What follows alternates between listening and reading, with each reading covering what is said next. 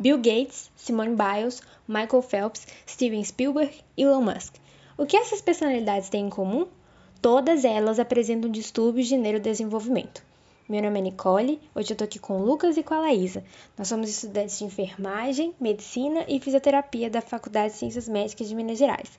E a gente vai falar um pouco sobre esse assunto. Ficou curioso? Quer saber mais? Fica ligado. Nesse episódio falaremos sobre esse assunto tão comentado atualmente, os distúrbios de neurodesenvolvimento.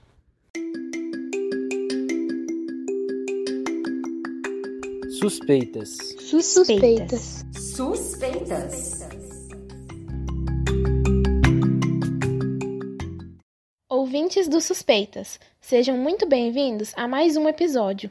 Como dito anteriormente, vamos falar sobre os distúrbios de neurodesenvolvimento. O que são? Como lidar com o diagnóstico e como ele acontece? Isso mesmo, Laísa.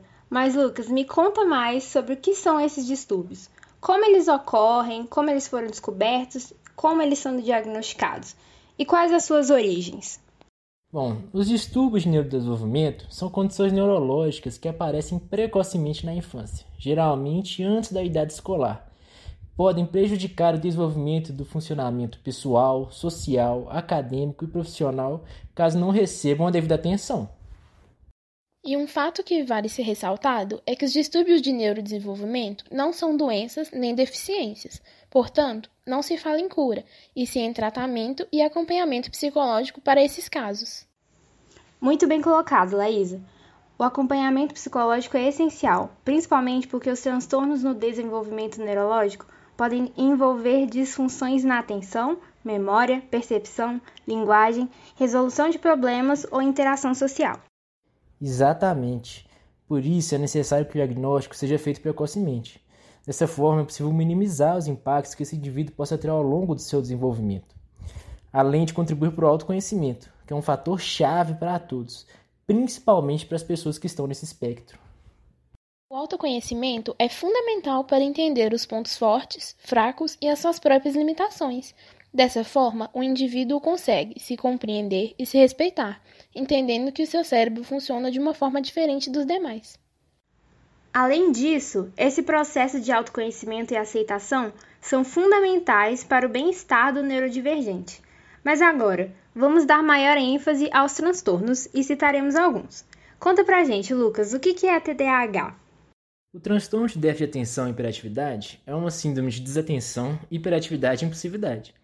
Alguns especialistas consideravam que o TDAH era um transtorno comportamental. Provavelmente porque as crianças costumavam apresentar comportamento negligente, impulsivo, excessivamente ativo. Mas o TDAH tem bases neurológicas bem estabelecidas. Não é simplesmente mau comportamento. Um fato a ser ressaltado é que muitos especialistas acreditam que o TDAH é superdiagnosticado, em grande parte porque os critérios são aplicados de forma imprecisa, além de vivermos numa cultura na qual o medicamento é visto como resposta para tudo e nem sempre será a resposta ideal. Por isso, a importância do acompanhamento psicológico a longo prazo. Muito bem lembrado. É natural do ser humano não ser focado 100% do tempo. Se a pessoa não tem foco para certas coisas que não a interessam, não significa necessariamente que ela tenha TDAH. O transtorno é muito mais complexo do que uma simples falta de atenção.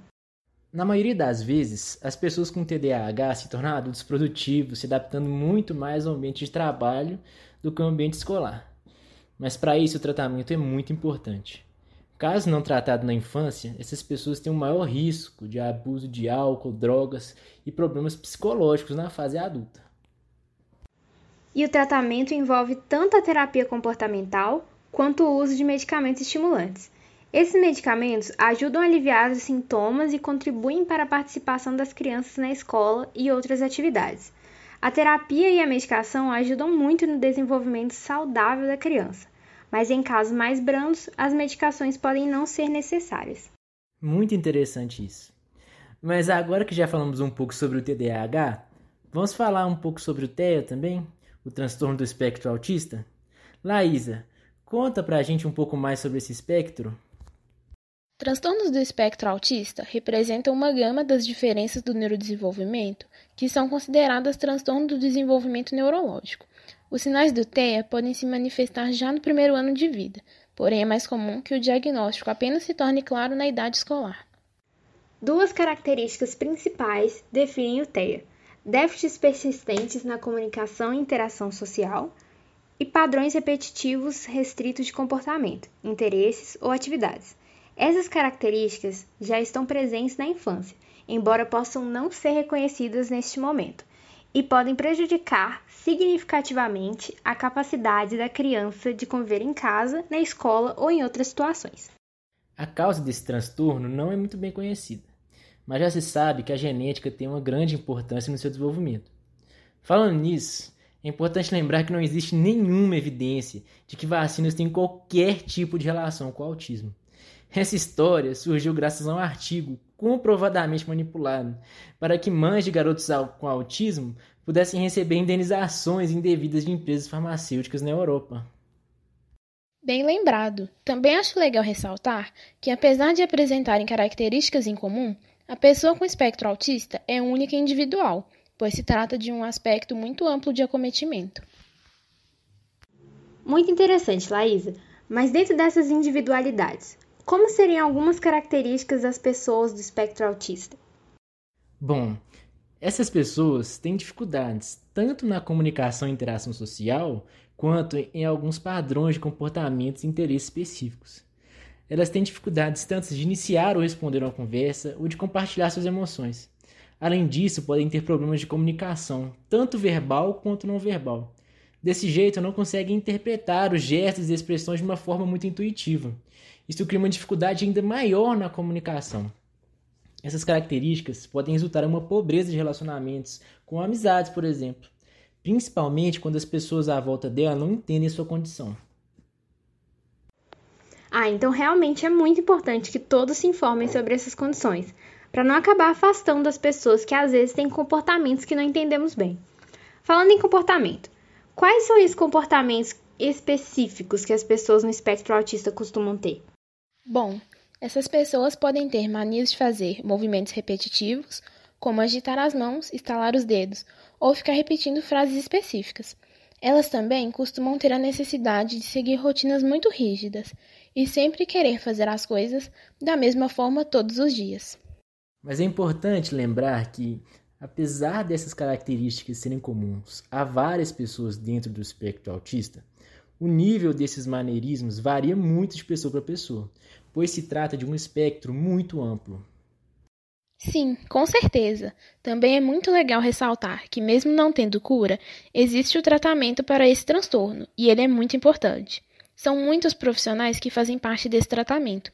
O fonoaudiólogo, por exemplo, é importantíssimo para ajudar nos problemas de comunicação, enquanto a terapia ocupacional também é necessária, pois ajuda na maior eficácia da psicoterapia. Também existem remédios que ajudam muito essas pessoas. Apesar de remédios psiquiátricos serem mal vistos por muitos, quando bem indicados, eles também são muito importantes. Também acho legal lembrar que restrições alimentares, como dieta sem glúten ou caseína, não têm comprovação científica. Portanto, não são recomendados por especialistas.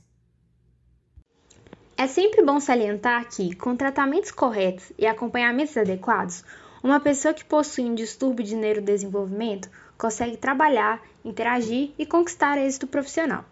Ainda existe um estigma grande com relação a essas pessoas, que costumam ser vistas como incapazes. No entanto, ver personalidades como Michael Phelps, Bill Gates, Simone Biles Elon Musk com carreiras bem-sucedidas mostra como é possível quebrar esse tabu. Esse foi o episódio sobre o distúrbio de neurodesenvolvimento. Compartilhe com um amigo, colega, familiar e nos ajude a espalhar informação. Ah, e nos siga no Spotify e no Instagram para acompanhar os novos episódios. Isso mesmo, teremos episódios novos toda sexta-feira. Muito obrigado pela atenção e. Tchau. Tchau.